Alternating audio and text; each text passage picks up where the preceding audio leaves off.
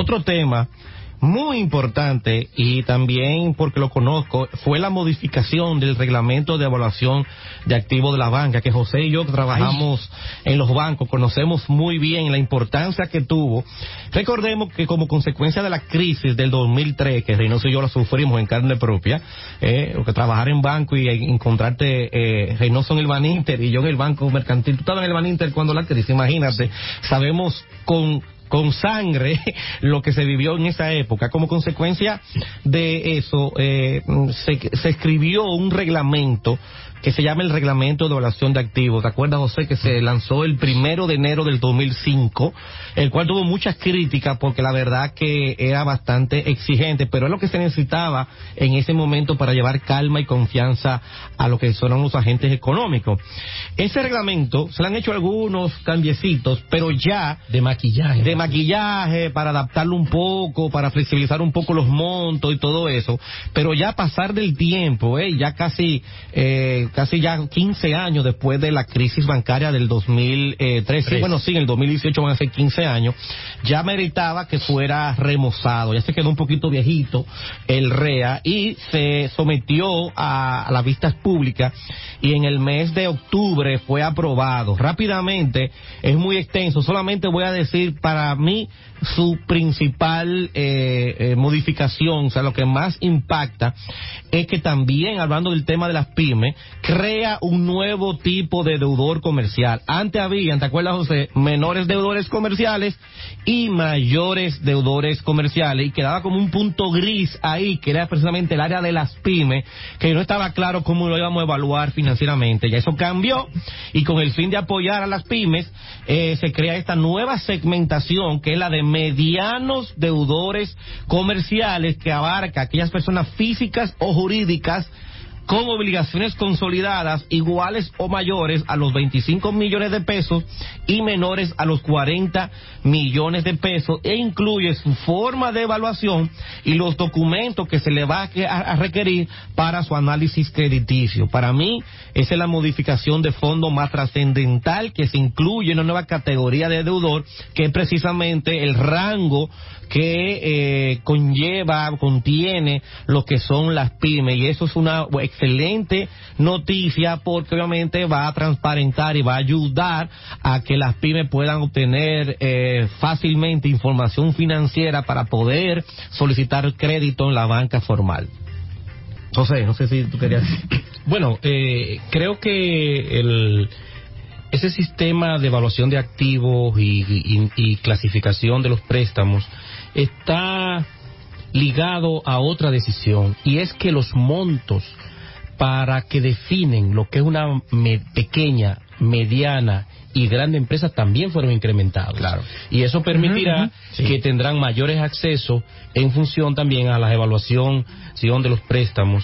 Está ligado a otra decisión y es que los montos para que definen lo que es una pequeña, mediana y grande empresa también fueron incrementados. Claro. Y eso permitirá que tendrán mayores accesos en función también a la evaluación de historia.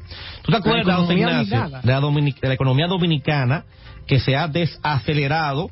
Eh, más sin embargo, otras cosas han aumentado, como la deuda, una contradicción.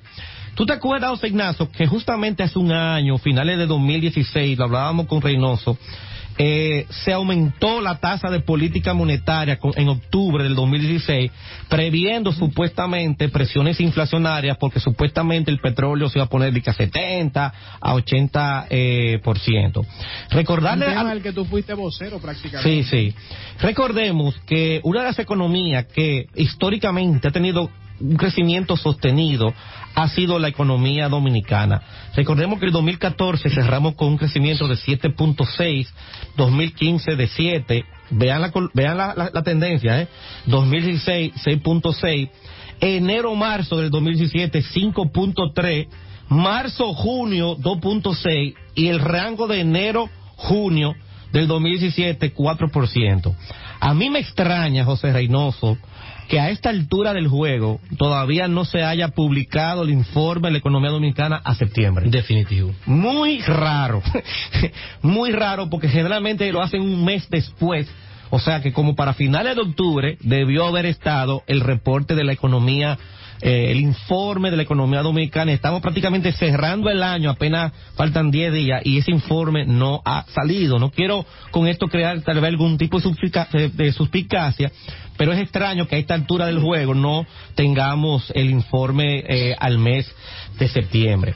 Luego, fíjate, José Ignacio y Reynoso, en abril del 2017 también subieron la tasa de política monetaria, que esto incide en que los préstamos bancarios sean mucho más caros. ¿Para qué? Para producir el efecto de sacar dinero de circulación a través de tasas atractivas en ahorro que no se preste para sacar masa monetaria y obviamente eh, crear una especie de colchón o un, una, eh, para que la inflación no se, eh, lo cual no ha sucedido precisamente. Aparte de eso, Serenoso, de que subieron dos veces la tasa de política monetaria, encareciendo los préstamos, el gasto público también se cayó.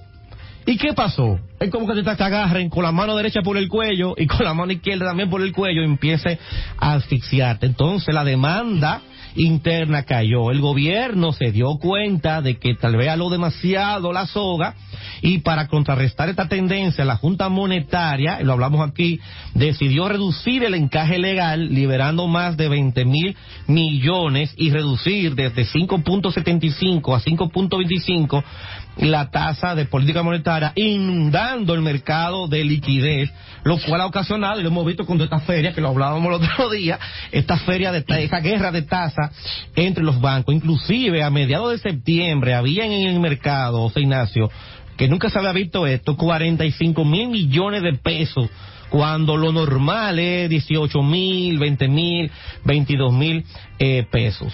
Según el Banco Central, eh, los préstamos al sector privado en moneda nacional aumenta, eh, se, exhibieron un aumento cercano a los 44 mil millones en los cuatro meses transcurridos desde la adopción de las, de las medidas, lo que hizo que esto creciera en un 11.1 pero a pesar de todo la economía dominicana no está creciendo a la misma velocidad de años eh, anteriores. Esto era algo que ya lo veíamos venir, pues vimos la tendencia